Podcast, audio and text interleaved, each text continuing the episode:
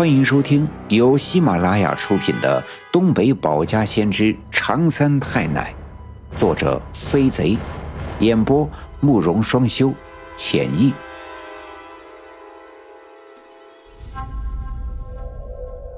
第二百五十九章：前生缘已是尘缘命，塑金身归位做神仙。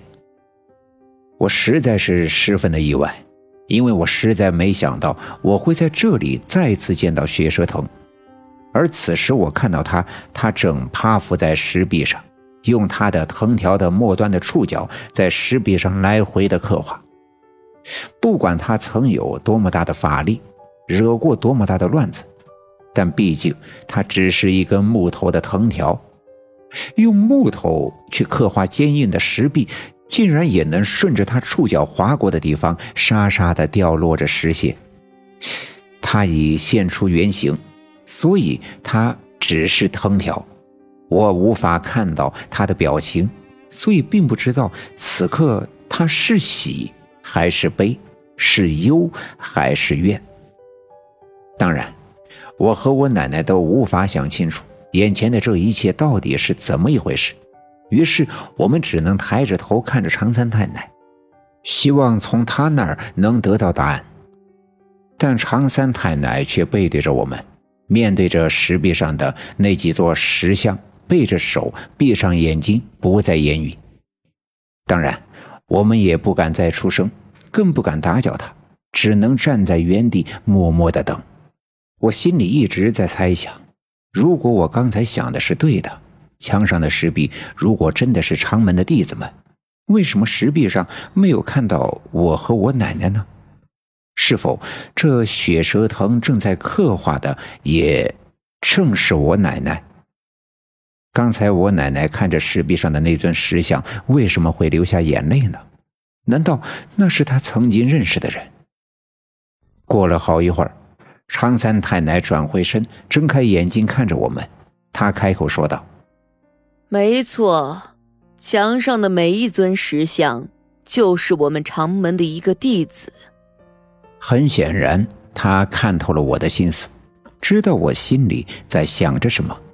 他接着说道：“在上古的时候，我们长门有兄妹六人，经过千年的修炼，吸天地之灵气，都有了一些道行。”后来分别投入上仙的门下，学习法术武艺，只希望有一天能抛却凡尘，上天成仙。我的哥哥长天龙拜入长眉仙人的门下学习武艺，我拜的是上仙孙老祖，学的是济世救人的法术。后来。三界都称我为药王仙姑。再后来，世间经历了一场浩劫，地狱之门大开，阴阳混沌，妖孽横行于世，死亡的人不计其数。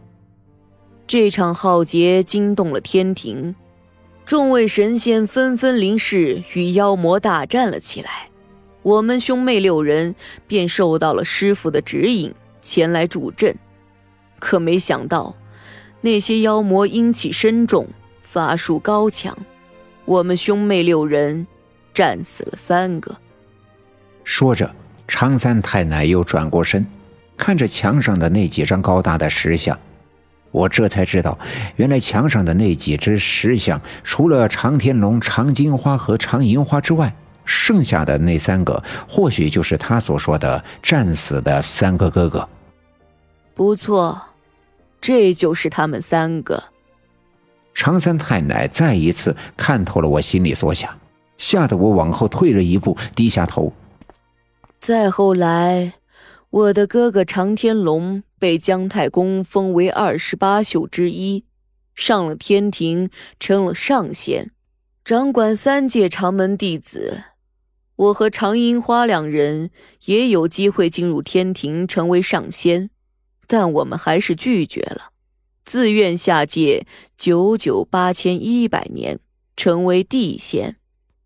一来处理世间残存的邪门妖孽，除灾去病；二来在人间寻得有缘人，收为弟子，赐予法力，成为我们长门的出马弟子，各自庇佑一方。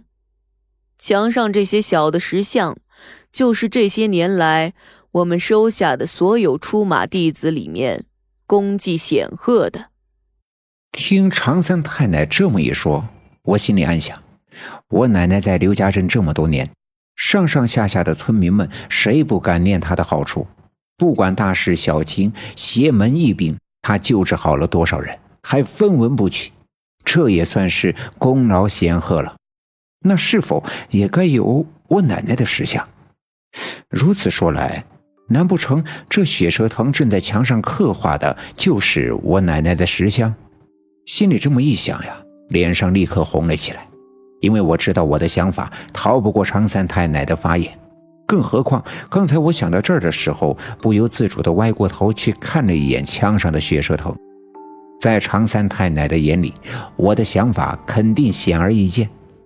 果然没出我的意料，常三太奶看了我一眼，笑了笑说：“不愧是火神的儿子，凤来仙琴转世，果然是十分聪明。”你猜的没错，那血蛇藤在墙上刻画的，正是你奶奶的石像。